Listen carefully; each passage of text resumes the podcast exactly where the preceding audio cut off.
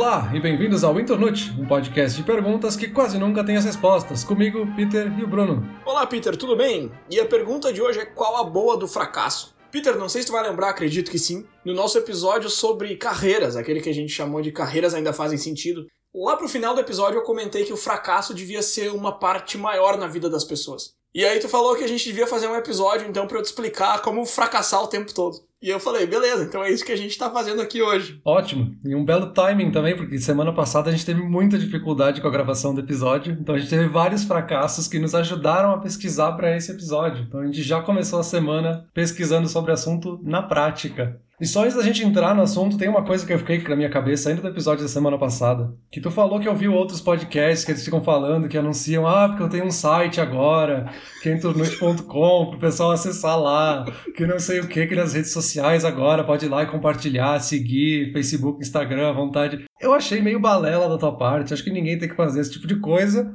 De fato, a gente tem o site entornoite.com, de fato, tem as redes sociais para o pessoal acompanhar, seguir, mas eu acho que é meio nada a ver ficar falando esse tipo de coisa. Acho meio fracasso, assim. É meio um sinal de que o cara fracassou ficar pedindo pra galera ajudar. Tá, mas a gente tá aqui pra falar que o fracasso é bom, não? Ou será que o fracasso é ruim? O que, que, que a gente vai falar sobre o fracasso, então? Então, esse é um assunto que foi tu que puxou. Eu já tinha ouvido um pouco desse discurso, assim. Ele é meio que um mantra da galera de startup, assim galera que tem, faz investimento e cria empresas, então é meio que um mantra de dizer, ah, precisa falhar, precisa falhar rápido, precisa falhar mais, errar mais eu sempre achei um discurso meio exagerado, assim, é meio. Um discurso meio fácil para quem é investidor, que está dizendo para os outros fracassarem logo, para os resultados virem logo para o investidor. Eu sempre achei meio estranho, assim, então nunca fui muito a fundo.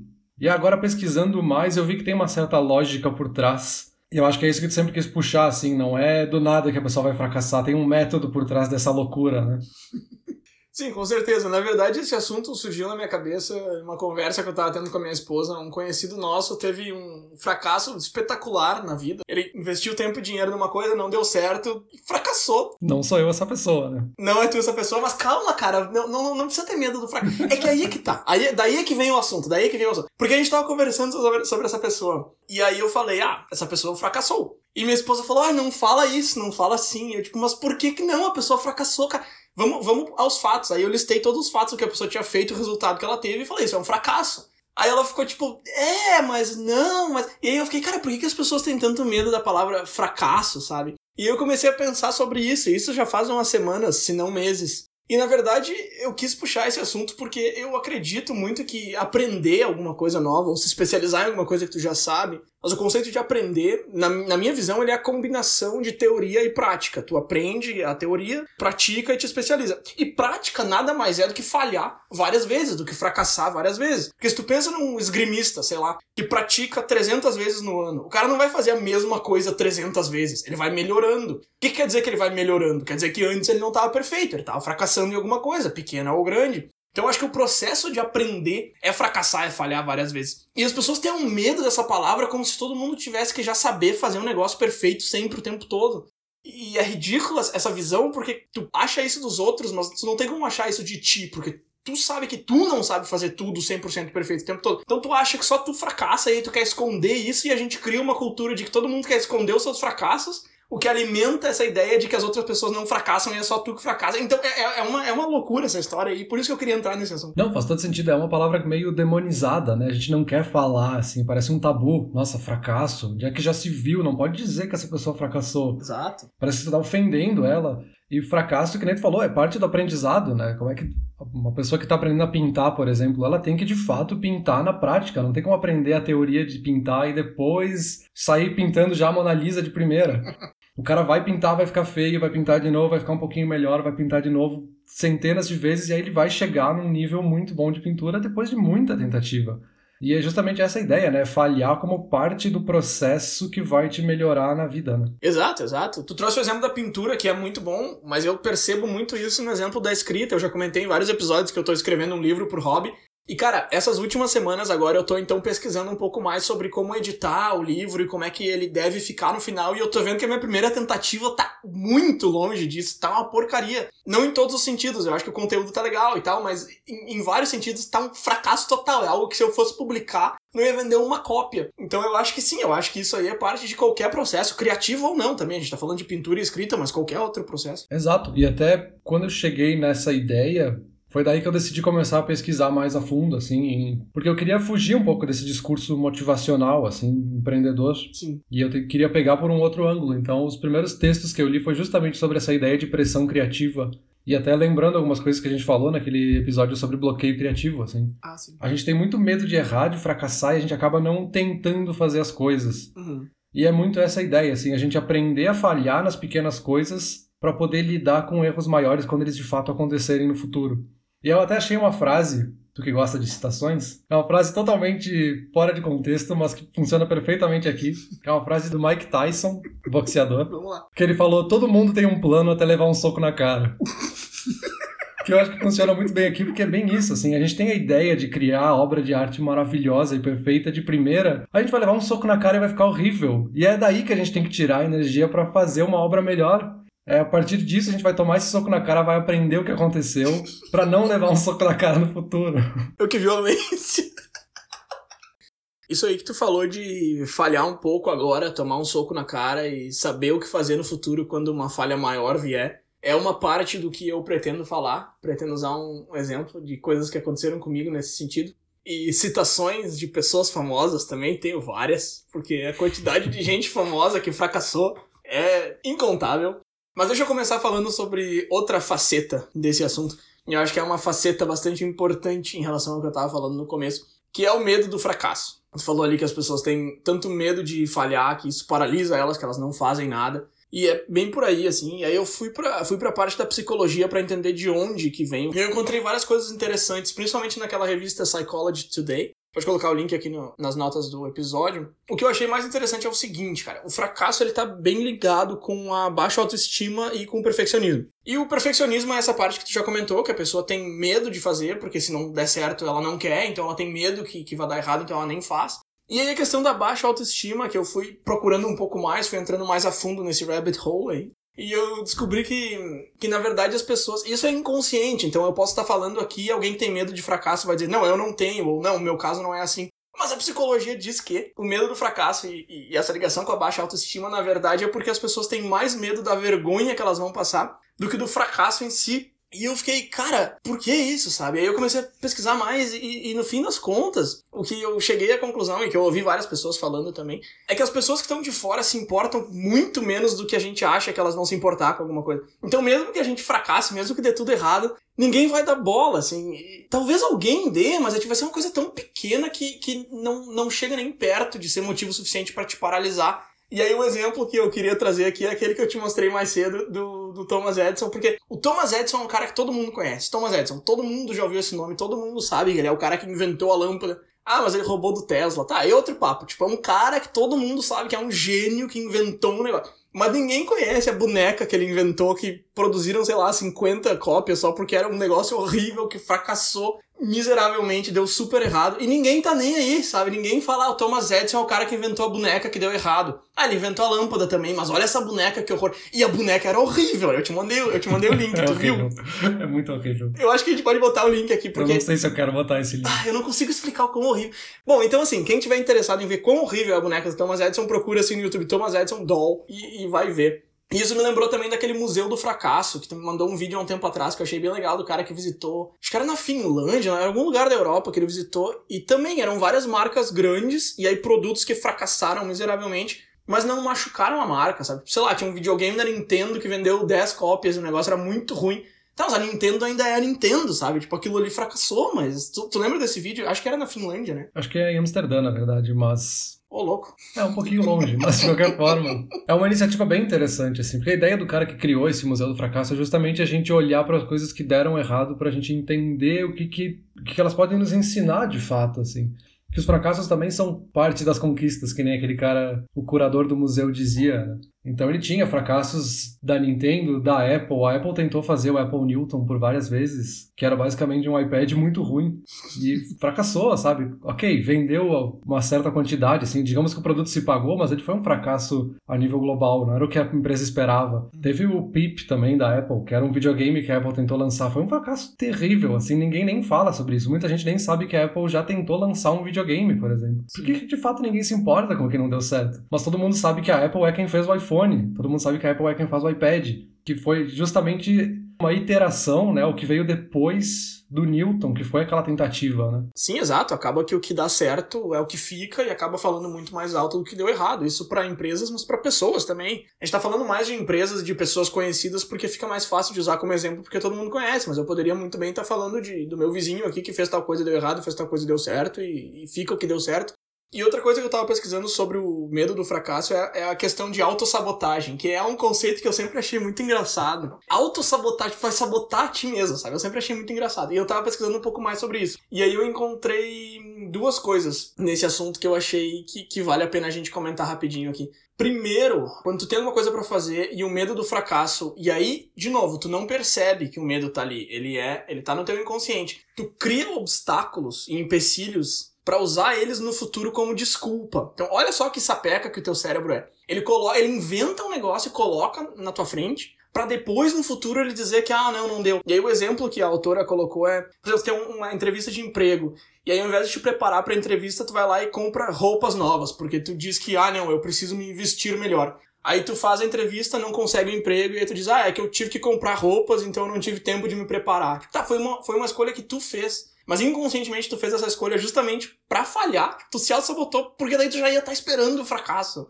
Isso eu achei engraçado. Também ela comentou que o motivo pelo qual a vergonha é tão forte e tão tóxico é porque quando a gente se sente culpado, a gente se sente mal pelas nossas ações. Quando a gente se sente arrependido, a gente se sente mal pelos nossos esforços. Mas quando a gente se sente envergonhado, a gente se sente mal por nós mesmos. A gente se sente uma pessoa ruim. A gente o negócio toma conta de ti, te diz que tu não presta. E aí, porque uma coisa deu errado, que é um acontecimento, tu coloca na tua cabeça que tu deu errado, e que é uma característica. E o fracasso é um acontecimento, ele não é uma característica. É, isso é bem interessante, essa questão da pressão social que a gente tem é muito forte, assim, e Sim. extremamente inconsciente, que nem tu falou, na verdade. Porque a gente acha que as pessoas estão sempre olhando pra gente, a gente acha que todo mundo vai questionar o que a gente tá falando, a gente vai ser julgado, e no fim das contas ninguém tá nem aí.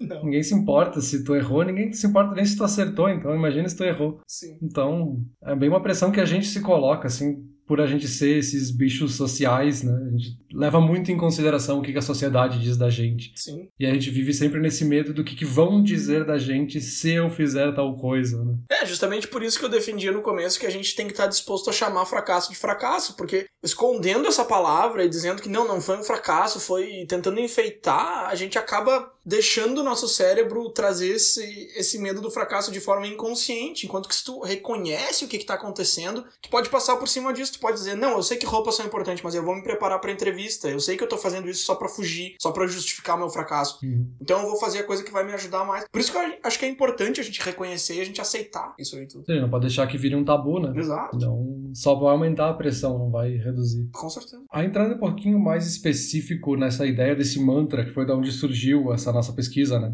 Que é especificamente essa ideia do fail fast, que é esse conceito de falhar rápido, fracassar rápido. Uhum. Esse é um termo que surgiu em 2001 e é de fato assim um mantra que é usado, assim um discurso que é usado por empresas novas, startups principalmente, como um método para aprender a fazer coisas. E é bem nessa ideia de um efeito bola de neve, assim, a gente aprende com os nossos erros para daí fazer coisas novas e errar um pouquinho mais na frente. A gente acha sempre maior, na verdade, né? Porque a gente vai aprendendo e vai crescendo a nossa ideia com isso. Ela é bem nessa ideia de, do método Lean, que se chama, né? No método Lean a gente está sempre tentando iterar.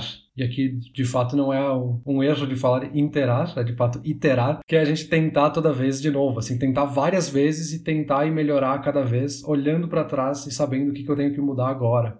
Um dos caras que eu vi que foram um dos primeiros a falar sobre essa ideia de fail fast foi o Adam Savage, que é um dos caras do Mythbusters, né, os caçadores de mitos. Uhum. E ele falou num vídeo mais recente que ele diz que é, se começou muito com esse discurso de fail fast porque existia muito essa ideia de um tabu, que nem a gente estava dizendo, né? As pessoas tinham medo de cometer algum erro e aí nem abriam a sua empresa, nem tentavam botar a sua ideia em prática então se defendia muito essa ideia, não, tu precisa falhar, tu tem que botar a cara lá e ver o que acontece. Se falhar, beleza, tu continua onde tu tá, não perde nada, digamos assim, né? E ele acha que essa ideia já passou, a gente já tá num nível que as pessoas estão começando a confundir essa ideia de falhar, achar que elas têm que falhar porque falhar é o certo e ponto, assim, sem uma, um método por trás. Então ele está começando a pregar essa ideia de cancelar esse fail fast e começar a pensar mais em iterate fast, nessa ideia de iterar mais rápido tentando tirar um pouquinho a palavra falhar, porque parece que a galera já tá começando a levar pro outro extremo, assim, como se fracassar é de fato o sucesso, assim, fracassar significa que tu já deu certo. Calma, né? Não é nem 8 nem 80. Ok, mas primeiro que fail fast soa muito melhor do que iterate fast, sejamos sinceros. Segundo que eu não sei, cara, eu acho que ele tá sendo um pouco exagerado, assim, eu não vejo empresas e galera tentando falhar só pelo benefício de falhar. É, assim, é difícil da gente dizer, porque ele tá falando muito da cultura lá do Vale do Silício, né? Aham, sim. Tem uma cultura de investimento, né, de empresas que são especializadas em investimento, que talvez estejam indo mais para esse caminho. A gente talvez não sinta isso porque a gente está distante dessa cultura, né? Uhum. Para nós, acho que o fail fast ainda é muito válido. A gente ainda não está nesse extremo, pelo menos eu acho isso. Mas entendendo um pouco mais essa ideia, eu vi que o que acontece é que esse método por trás do fail fast é o que a galera confunde muito. E até em textos mais profissionais, assim, de empreendedores mesmo, galera que escreve na Forbes, assim, que confunde essa ideia, esse método. Que nem eu falei, tem esse método Lean, que é essa ideia de criar alguma coisa, ver o que deu errado, melhora um pouquinho. Essa ideia também de criar MVPs, né, que é os Minimum Viable Products. Uhum. Criar o produto não pensando no, no formato ideal, como é que ele tem que ser o produto pronto, mas pensar em qual é o mínimo que eu preciso para que esse produto seja vendável, para que as pessoas possam começar a usar. Sim. Que daí, com o tempo, eu vou vendo como as pessoas usam, eu incremento alguma coisa aqui, incremento uma coisinha ali. Essa ideia de evolução incremental, né? E a galera confunde muito isso com o método ágil, que é a gente criar rapidamente em sprints, em poucas semanas, criar novas coisas e novas coisas e novas coisas. Não é a mesma coisa, não é o mesmo método. O método Lean não é sobre agilidade é sobre tentar errar e aprender com o erro. Ele pode ser mais lento que o método ágil. Pode ser que tu demore muito mais com essa ideia de ficar falhando e em vez de parar e pensar no que devia ser o certo e fazer de uma vez. Mas são métodos diferentes e a galera confunde achando que falhar rápido significa fazer mais rápido os, os projetos. E não, né? Tá, entendi, entendi. É que o que eu gosto bastante do Fail Fast não é nem o fato de que tu vai aprender mais rápido se tu estiver disposto, mas é a liberdade que ele te dá. Porque se tu me fala fail fast, tu me fala, vai, faz alguma coisa que vai dar errado, Uhum. eu vou tentar coisas novas, eu vou tentar ah, ideias que estão na minha cabeça, porque se der errado, eu tô cumprindo exatamente o que tu pediu pra eu fazer. Então, tá, eu acho que eu consigo ver da onde que surge essa confusão de que, ah, se deu errado, eh, tá ótimo, e uhul, beleza, vou pra próxima. Enquanto que, na verdade, se deu errado, tá ótimo, sim, essa parte tá certa. Mas, tipo, refaz, volta. Começa da onde deu errado, não, tipo, vou pra próxima. Então, eu acho que é isso que tu tá falando, né? Que a galera falha e, beleza, vamos pro próximo projeto, falhou de novo, vamos pro próximo. E, na verdade, a, a filosofia, a teoria, tipo, fica no mesmo projeto. Falha aqui, falha aqui, falha aqui, falha aqui. Mas não troca de, de coisa. Sim, é falhar como parte do processo de aprendizado, né? Sim. Tu não pode falhar e beleza, passei disso, vou pro próximo. Não, tem que olhar para trás, ver o que, que deu errado para poder corrigir no próximo. Senão tu só vai falhar de novo em outra coisa. Sim. Se tu tropeçou e não sabe por que tu tropeçou, tu vai tropeçar de novo ali na frente. Então tu tem que pensar um pouquinho no que, que aconteceu e levar isso como um método, né? Sim. Mas é engraçado, né? Porque essa ideia de fail fast, na verdade, a pessoa só pegou o processo de aprendizagem ou de criação ou de qualquer coisa que seja e botou uma outra embalagem em cima, porque fail fast tá me dizendo pra eu tentar alguma coisa que eu não sei se vai dar certo e aí eu vou ver se deu certo ou não e se não deu certo eu vou aprender com o meu erro. E isso é basicamente o processo de invenção de qualquer coisa, não só de invenção de produtos, mas de remodelação de qualquer projeto. Tipo, agora voltando no Edson ali, voltando nas, nas citações, uma delas, essa classicíssima dele que ele falhou mil vezes na hora de inventar a lâmpada, né? Ele criou mil produtos que não funcionaram. E aí a, fala dele é: Eu não falhei mil vezes, eu encontrei mil maneiras que não funcionam. Ou então, eu não falei mil vezes, a lâmpada foi uma invenção com mil passos. Essa aí eu achei mais legal até. Eu não sei qual das duas que é a frase dele, eu encontrei as duas versões. Essa segunda eu gostei mais. Foram mil passos, não foram mil fracassos. Então eu, eu gosto do Fail Fast, mas na verdade ele é só uma maneira bonitinha de dizer, tipo, cara, se tu quer criar um negócio, tu vai ter que tentar várias coisas antes de chegar lá. Isso é lógico. Sim, sim. Isso a gente tem exemplos cada vez mais para trás. Se a gente pegar aquela ideia de monges Shaolin que lutam Kung Fu com uma maestria, quantos anos eles não ficaram treinando e praticando os mesmos golpes para chegar nessa maestria? Sim. É a mesma ideia, né? Sim. Fail Fast é só o termo moderno com uma envelopagem de marketing ali, que nem tu falou que soa bem, né? Fail Fast, tem Sim. quase uma rima ali dentro, né? Exato, exato. Que por um lado é super bom, né? Pra justamente a gente tentar popularizar essa ideia, essa forma de aprendizagem. Principalmente nessa ideia de que o mercado muda muito rápido. E eu falo mercado, mas eu poderia dizer que a sociedade muda muito rápido também. Então a gente tem que estar preparado para ficar tentando coisas novas o tempo todo. E tentar coisas novas significa já coisas novas o tempo todo. Né? Sim, com certeza. Um exemplo que eu achei legal nesse sentido de chegar em outros lugares é o mesmo do que falhar várias vezes. Foi numa palestra do Adam Grant, O nome da palestra é hum, Os Hábitos de Pensadores Originais. E ele fala que para ser mais originais a gente precisa criar centenas de ideias e é óbvio, estatisticamente falando, que 99% delas vão ser uma porcaria. E aí o exemplo que ele dá, não é uma porcaria, mas não vão ser o resultado que você está esperando. Claro. E aí o, o exemplo que ele dá é que o Beethoven criou mais de 400 composições e o Mozart criou mais de 600. E eu trouxe o Beethoven e o Mozart porque eles são gênios da música clássica, só que a gente conhece as composições que deram certo, digamos assim. E a gente não pensa que por trás tiveram 600 que o Mozart criou. Ele traz vários, mas o Beethoven e o Mozart foram os exemplos que eu achei mais legais. E aí isso me faz pensar e, costura com uma coisa que a gente estava falando lá no começo de ter medo do que as outras pessoas vão pensar, que é uma coisa muito perigosa que a gente compara os nossos bastidores com o resultado final de outra pessoa. Por exemplo, Mozart e Beethoven. Claro, eu não vou me comparar com Mozart e Beethoven, entendeu? Mas vamos fazer o exercício do pensamento. Se eu fosse um escritor de música que eu tô compondo alguma coisa e eu tento 20 vezes e eu comparo com as 20 composições mais famosas do Beethoven, é óbvio que as minhas vão parecer um lixo.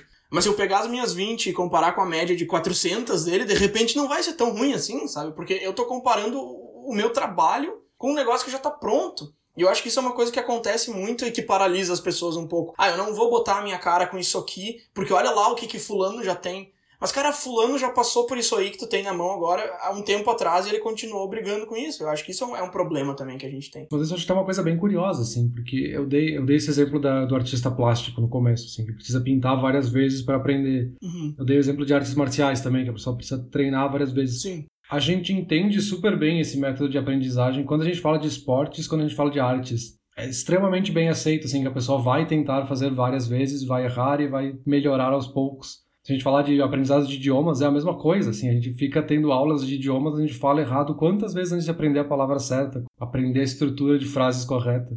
Me parece que a ideia do Fail Fest é especificamente quebrar esse tabu de tirar desse âmbito de artes e uhum. esportes e tentar levar também para o mundo dos negócios, né, para empresas, para outros aspectos da vida, essa ideia de falhar não é ruim, que falhar é parte do método, do processo. Eu acho que sim, mas eu acho que essa ideia não tá pronta nem nesses campos que tu falou, e eu digo isso porque eu trabalho numa escola de inglês e eu vejo muita gente vindo para mim depois de um ou dois meses de aula falando: "Não tá dando certo, o meu colega passou pro próximo nível, eu não tô conseguindo". E como tu falou, todo mundo entende, todo mundo sabe que o processo de aprendizado é esse. Mas quando é contigo que tá acontecendo, tu acha que tu é um super fracasso. E tu não é um fracasso. Tu tá tendo fracassos, que é o, o esperado, e que beleza, mas as pessoas acham que elas são fracassos. Então, eu, eu entendo isso que você está falando, eu concordo, eu acho que as pessoas entendem isso melhor no campo de artes, idiomas, enfim. Mas mesmo nesses campos é engraçado notar que as pessoas entendem isso, mas elas não aceitam quando é a vez delas de passar pelo fracasso. É, não, de fato. E até em formatos novos, né? Eu já vi vários youtubers falando sobre isso, assim. Eu criei mais de 100, 150, 200 vídeos. Hum. Vi alguns youtubers falando que criaram mais de mil vídeos antes de ter um que começasse a fazer sucesso. Sim. Então, olha quantas vezes o cara teve que tentar e tentar e tentar e ficou um monte de vídeo porcaria com qualidade ruim, com um ângulo ruim, que ele não falava direito,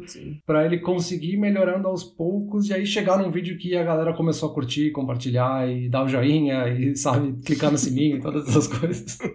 e mesmo se a gente pegar o cinema, né, se a gente pegar o Sylvester Stallone, né, o, quando ele escreveu o Rock 1, tem essa história de que ele teve que enviar o roteiro mais de 100, 150 vezes antes de ser aceito. Que ninguém queria fazer aquele filme sobre um boxeador que mora na Filadélfia e quer, sabe, todo mundo achava meio nada a ver aquele roteiro. E aí o cara tentou 150 vezes até algum estúdio de fato, tá, vai lá, faz o teu filme, para de me encher o saco. E o cara ganhou o Oscar de melhor filme, sabe? Sim. Também fracassou, né? Também é uma forma de fracasso ficar levando porta na cara, né? Mas eu acho que, e aí até isso é uma pergunta que eu, que eu botei aqui pra te fazer. Eu acho que se o cara mandou mais de 100 vezes, ele chega num ponto, lá pelo vigésimo, trigésimo vez que ele tá mandando o filme para algum estúdio, que ele.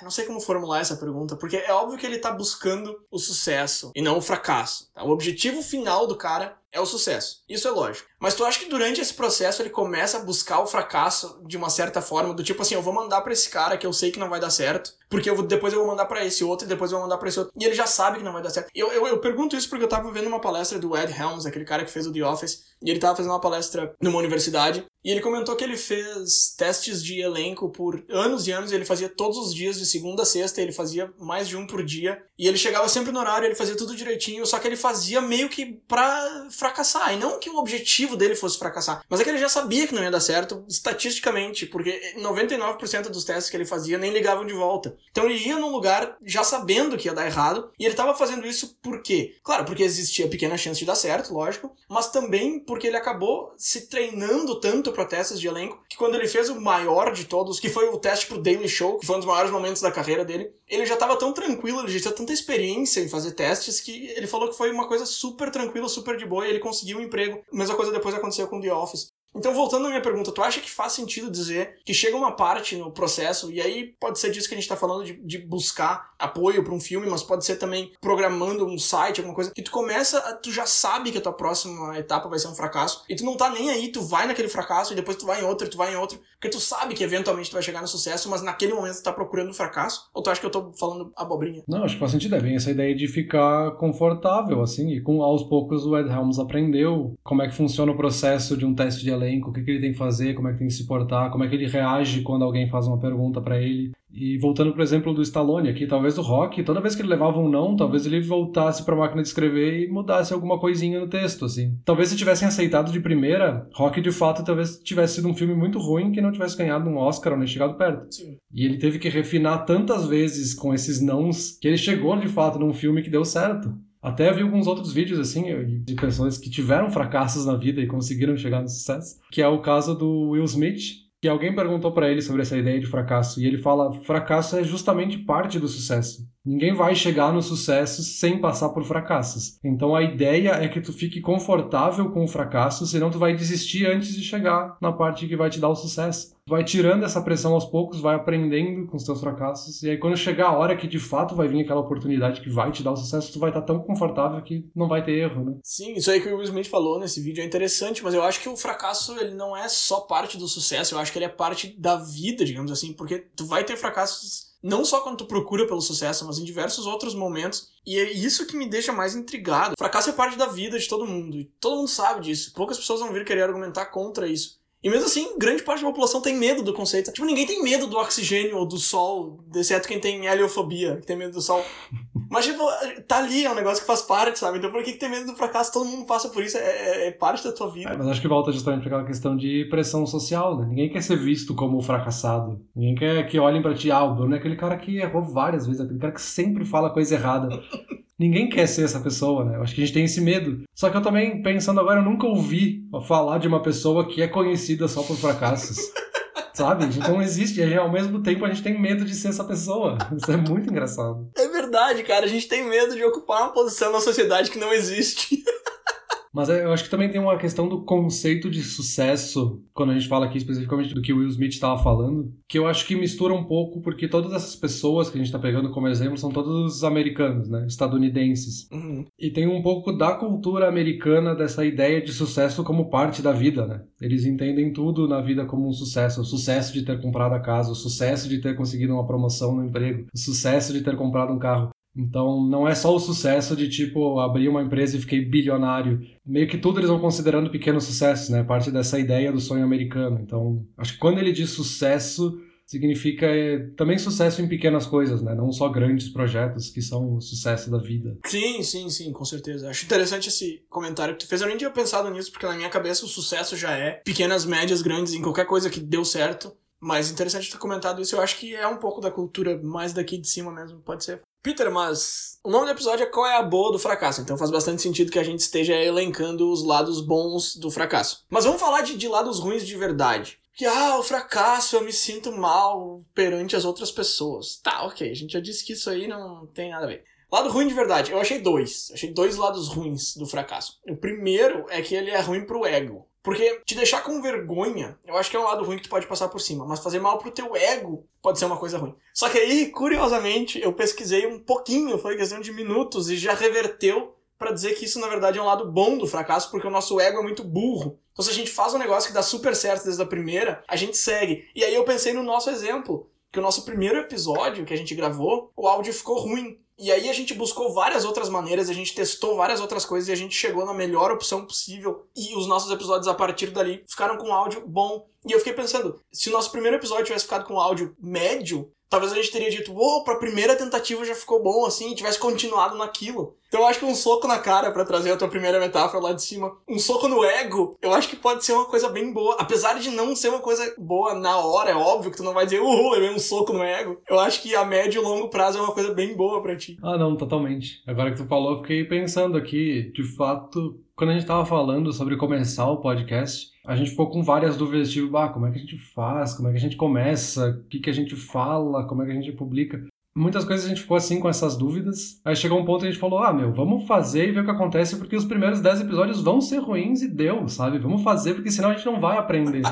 a gente já tava meio que usando esse conceito. E aí, no fim, eu acho que isso tirou tanto uma pressão que a gente tava ali nessa angústia de como é que fazer, como é que não faz, que daí, no fim, a gente pesquisou o que tinha que pesquisar, fez, testou e Sabe, tem, tem coisas para melhorar, com certeza. E a gente vai melhorando a cada episódio alguns aspectos. Uhum. Mas a gente tirou tanto essa pressão que a gente de fato saiu fazendo e foi aprendendo a cada episódio, né? Sim. Talvez se a gente ficasse se botando essa pressão de ficar melhorando, não, vamos esperar ter o microfone ideal, não, vamos esperar a gente encontrar um método perfeito para pesquisar. A gente também tem lançado nenhum episódio até agora. e a gente tá no 26 episódio. Sim. Sim, exato. É, e esse, eu acho que esse medo de do que, que os outros vão pensar se a gente publicar o primeiro episódio só, só cinco pessoas ouvirem. Ah, todo mundo vai ver. Assim, primeiro, eu acho que não faz nem sentido, porque se só cinco pessoas ouviram, as outras nem viram, sabe? Tipo, ninguém vai nem ficar sabendo do negócio. E segundo, que eu acho que é uma coisa que nunca passou na nossa cabeça e eu acho que é uma coisa de perfil também. A gente não é. Nós não somos duas pessoas muito envergonhadas, assim, que ficam pensando, ah, o que, que os outros vão achar de mim. Claro, todo mundo tem isso, é lógico, velho. Eu não sou o bobo da corte que vou fazer qualquer coisa e dane-se. É lógico que todo mundo tem isso num certo nível. Mas o que me incomoda é deixar isso pesar mais do que a tua vontade de seguir em frente. E aí o outro lado ruim do fracasso, que eu falei que eram dois, e esse eu acho que é ruim mesmo. Não sei, vamos ver a tua opinião. O fracasso, ele é um gasto de tempo e de dinheiro. Então, ah, eu tentei fazer um negócio que não deu certo. Aí tem várias maneiras de tu ver isso, de não ter dado certo, tu vai aprender com isso, vai ser bom, vai ser experiência. Mas tu gastou um tempo e um dinheiro. Eu acho que esse seria o lado ruim do fracasso, assim, os gastos atrelados a ele. É, esse talvez seja o ponto mais difícil de falar, na verdade. Que nem eu falei lá no começo, assim, é um discurso muito fácil para quem é o investidor, para quem sabe que tem alguma segurança, seja financeira, seja emocional, seja qualquer coisa, de que falhar vai ser uma forma de poder voltar para trás e tentar de novo. Uhum. Nem todo mundo tem essa possibilidade. Funciona de novo naquela cultura do Vale do Silício, de startups, que os investidores já estão esperando e incentivando que as empresas fracassem para que tentem coisas novas e inovadoras. Então isso já está calculado no risco da empresa.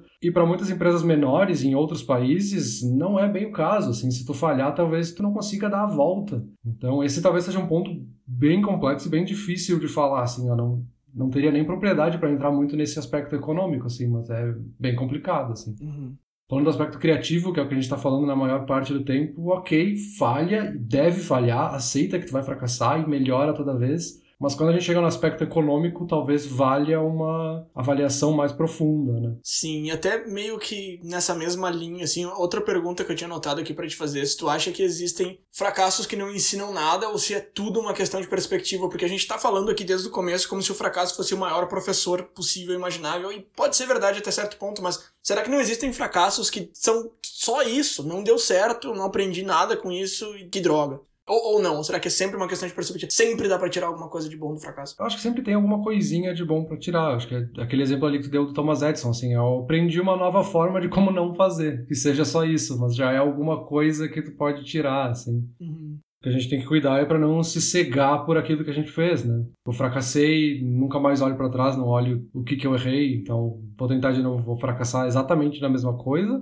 Sim. Ou achar que foi só aquele motivo da tua falha que é o motivo sempre e aí eu não vou tentar de novo porque eu sei que é isso que vai falhar e acho que todas as falhas são culpa desse motivo. Mas nesse lado da perspectiva, assim, a gente tem que estar tá aberto a falhar e aberto a olhar por que a gente falhou, que eu acho que é o mais difícil fazer essa autoanálise de olhar o que que eu errei. Sim. Talvez parar e olhar com outra perspectiva, dar um passo para trás, ver o que que o Pedro do passado fez de errado, que ele precisa melhorar. Eu acho que é mais esse ângulo da perspectiva, não sei o que, que tu acha. Não, eu concordo. Na verdade, eu tava fazendo essa pergunta mais para abrir minha cabeça e ver se tu acha que o fracasso pode ser tão ruim quanto as pessoas falam, ou pelo menos uma fração disso.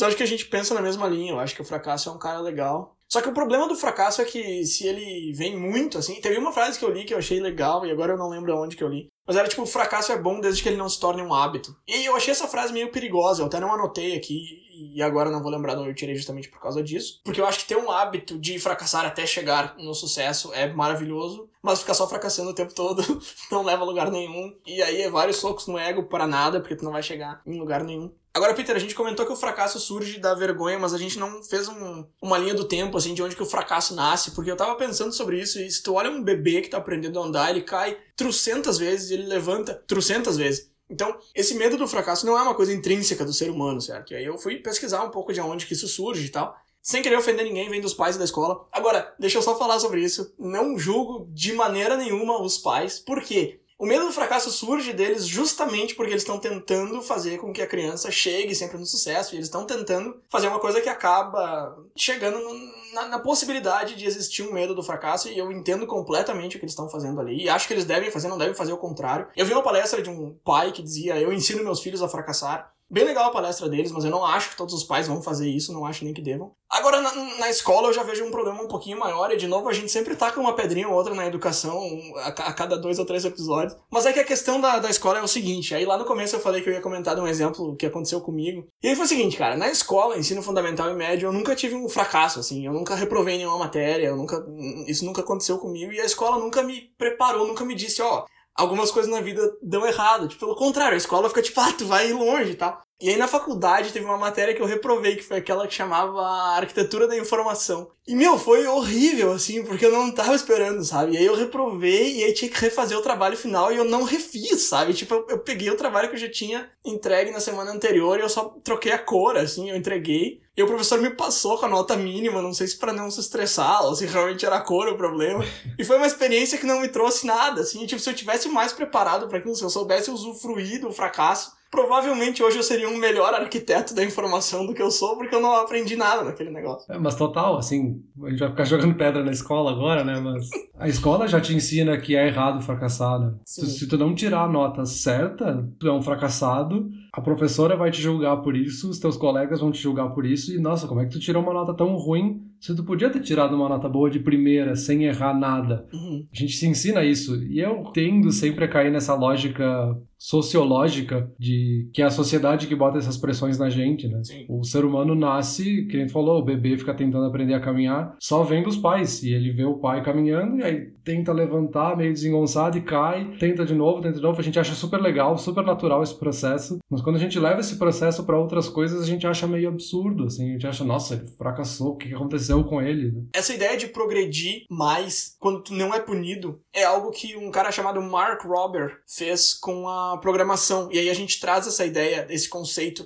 que a gente estava falando lá do bebê que cai e não é punido. Os pais não vão xingar o bebê porque ele caiu a primeira vez que ele tentou andar. E ele trouxe essa ideia para o campo da programação. Como? Ele fez um experimento dizendo que qualquer pessoa podia programar. Ah, você é um programador e não sabe. E aí ele largou um link no, acho que foi no Twitter dele, em alguma rede social. Só que esse link podia levar para um de dois diferentes sites. Nesse site que tu chegava quando tu clicava no link, tu tinha um programinha ali que te ensinava a programar. Só que numa das opções, quando tu errava, tu perdia 5 pontos. Cinco pontos do quê? De nada. Tipo, chegou no site agora, tu tem uma pontuação de 100 que inventaram ali pra ti e cada vez que tu errava, tu perdia cinco pontos. E na outra versão do site não existia pontuação. Tu tinha a mesma pontuação, se eu não me engano, que era de 100, mas tipo, cada vez que tu cometia um erro, tu não perdia pontuação nenhuma. E aí, o pessoal que não era punido teve 68% de acerto. Então, 68% dessa galera chegou no final do projeto enquanto que a galera que estava sendo punida, só metade chegou. E outra coisa que ele analisou foi que o pessoal que não foi punido teve uma média de 12 tentativas por pessoa, enquanto que os que eram punidos teve uma média de 5. Então, cara, isso aí que tu tá falando, eu acho que é exatamente isso. À medida que tu vai sendo punido, tu começa a meio que desistir. E aí na escola isso pode tomar várias formas, uma pessoa que vai perdendo interesse na educação e tudo mais.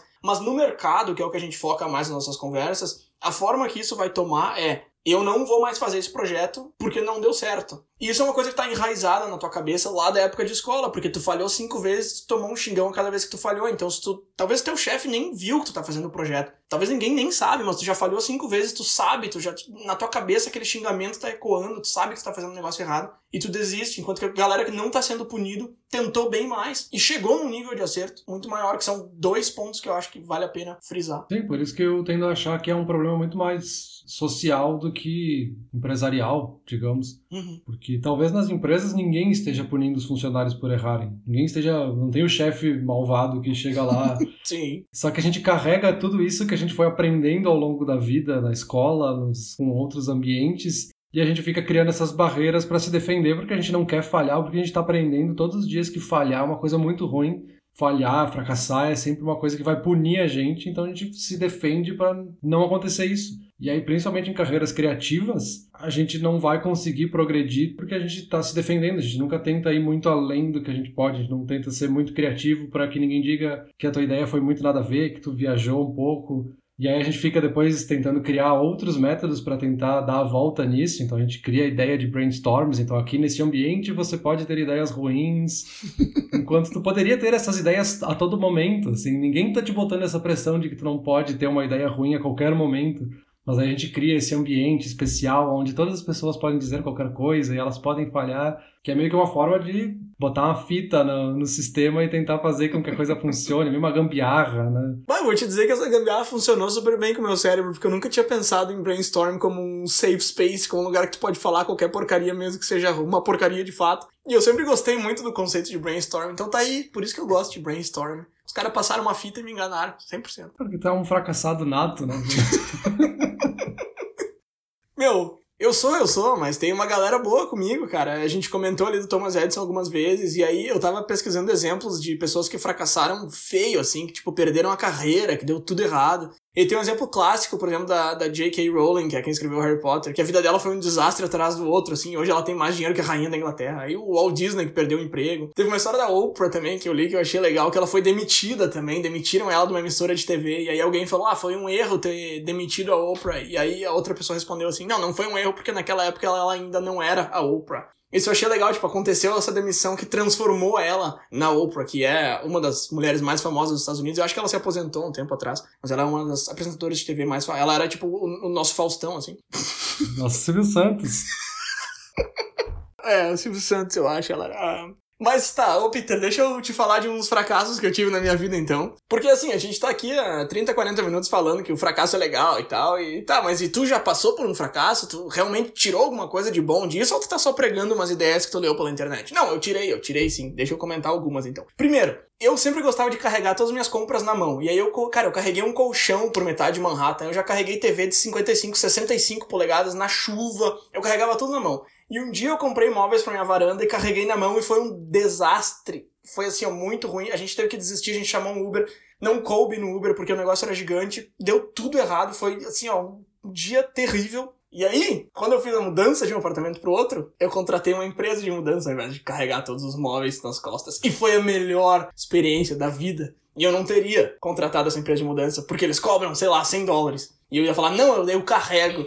E, cara, teria sido a pior coisa do mundo, porque só pra deixar pior a situação, eu não tenho carro aqui em Toronto. Então teria sido um horror e foi uma maravilha. E foi aquela, aquele fracasso pequeno que na hora pareceu gigante, mas ele foi relativamente pequeno, que me levou a essa conclusão. O livro que eu tô escrevendo, eu comentei, cada vez que eu paro e vou estudar alguém novo e, e reviso ele para ver se eu tô de acordo com o que a pessoa tá falando, ele tá totalmente errado. Então é um fracasso atrás do outro também. Que, de novo, é um hobby, mas.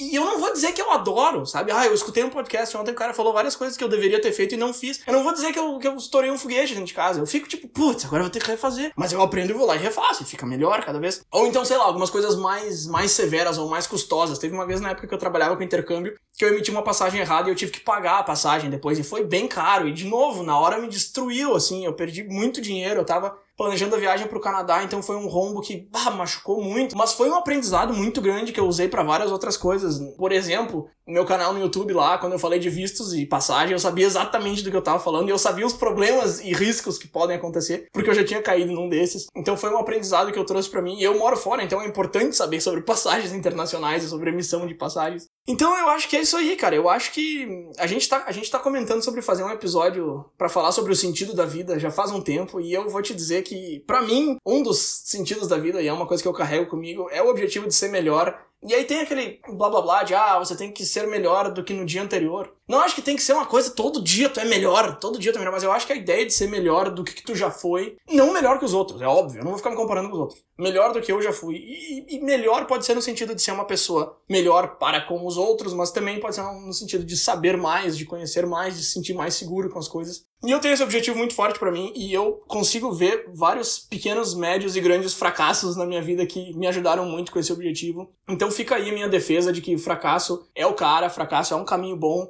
Ele não é o objetivo, ele não é a chegada, mas ele é um caminho legal para chegar lá. E uma última coisa que eu queria comentar sobre isso, e aí depois eu passo a palavra para ti, eu vou até tomar uma água depois que eu já tô começando a me engasgar aqui, é que é muito fácil a gente ver fracassos como algo que poderia ter sido evitado. Então a gente fracassou num negócio, a gente aprendeu, e a gente olha pro fracasso e pensa, como é que eu errei? Primeiro, é muito fácil fazer isso porque agora tu já sabe. Só que agora tu já sabe por que tu fracassou e o fracasso te ensinou. Então é um paradoxo pensar dessa maneira. E aí um, um, paralelo que eu pensei aqui, que aí é meio que uma viagem, mas a gente, quando a gente pega um avião daqui até lá e demora 12 horas de viagem, a gente não chega lá e pensa, ah, essa viagem foi um gasto de tempo e dinheiro. Tu gastou 12 horas, tu gastou, sei lá, mil reais naquela passagem. Mas tu não vai pensar, eu poderia, não precisava ter feito isso para chegar onde eu tô. Porque foi justamente o avião que te levou lá. Da mesma forma que o fracasso te levou a um ponto na tua vida que agora tu sabe o que tu precisa saber para não fracassar de novo. Então eu acho que existe esse paradoxo interessante que é muito lógico, mas que é uma coisa que às vezes não gira a chave na nossa cabeça. Então eu acho que fica aí o meu comentário. Mas é um bom paradoxo, realmente. É que quando a gente chega no sucesso, meio que não interessa o que aconteceu antes, né? A gente não para pra fazer essa análise do que, deu errado, porque no fim deu certo. Então a gente acaba esquecendo dos fracassos, dos percalços que a gente teve no caminho. E aí quando a gente falha, a gente pensa só no que fracassou e aí a gente se bota essa pressão de ah, não deu certo, não vou tentar. Então, gostei também dos teus exemplos aí de fracassos. De fato, a gente, a gente tem isso todo dia, assim. Eu acho que muitas vezes a gente faz essas análises dos nossos erros e melhora sem pensar, assim. Pode ser até de, ah, eu com frequência esqueço a chave de casa. Com o tempo tu começa a criar um método de sempre colocar a chave em um certo lugar e aí tu vai lembrar. São coisas pequenas, assim, parece bobo falar até, mas que a gente pode levar para qualquer coisa, né? Não só para essas pequenas coisas que a gente falou. Mas eu gosto muito do teu exemplo da chave, porque tu tá chamando de bobo e pequeno e na hora quando a gente precisa de uma chave que a gente esqueceu, parece que é o maior desastre do mundo. E isso tá muito presente no fracasso também. O fracasso às vezes é uma coisa relativamente pequena ou absolutamente pequena que na hora parece que toma proporção do universo na nossa frente e não é. É, exatamente, exatamente. E até para trazer outros exemplos assim, para não parecer que a gente usa o método do fracasso e a gente é super bem sucedido na vida. Eu várias vezes me coloquei essa pressão de não fazer as coisas porque eu, ah, o que, que vão achar? Eu vou fazer, vai ficar ruim. Uhum. Tentei escrever, por exemplo, tu tá escrevendo um livro, eu já tentei fazer, escrevi meio que um capítulo, depois de um tempo eu reli, achei ruim e pensei, bah, eu sou um péssimo escritor, nunca mais vou voltar para isso. Talvez se eu tivesse tentado e não desistido de primeira, eu ia melhorar aquele capítulo, ia reescrever, ia reescrever de novo, ia chegar em algo bom, sabe? De novo, assim, tem exemplos que funcionam e às, às vezes essas pressões acabam até em, em nós que a gente está aqui advogando por essa ideia de falhar, né? Sim. Então, é, é uma coisa difícil, porque justamente é inconsciente. E aí, para fechar, eu acho que tem uma frase ali que tu falou, mais ou menos da metade, que eu acho que faz bastante sentido pra gente pensar, que é a gente não deixar esse medo do fracasso pesar mais do que a nossa vontade de fazer alguma coisa. A gente tem que deixar a nossa vontade ser maior e depois a gente vê o que acontece, a gente fracassar a gente entra de novo, sabe? Acho que é isso aí, Peter. Eu gostei desse teu comentário humilde no final aí, porque a gente sempre fala como se a gente fosse os donos da verdade, os donos de cada tópico que a gente escolhe. E é lógico que a gente vai falar coisas que a gente acha interessante levar e não vai ficar o tempo todo batendo na tecla de que, ah, a gente não é o cara, o deus do universo. Mas isso é uma coisa que, que fica subentendida e eu acho que é interessante a gente comentar isso vez que outra para não parecer que a gente acha que sabe tudo. Então eu gostei bastante desse teu comentário final e, por mim, estamos encerrados por hoje. Beleza, ficamos por aqui com os teus fracassos e até semana que vem. Valeu!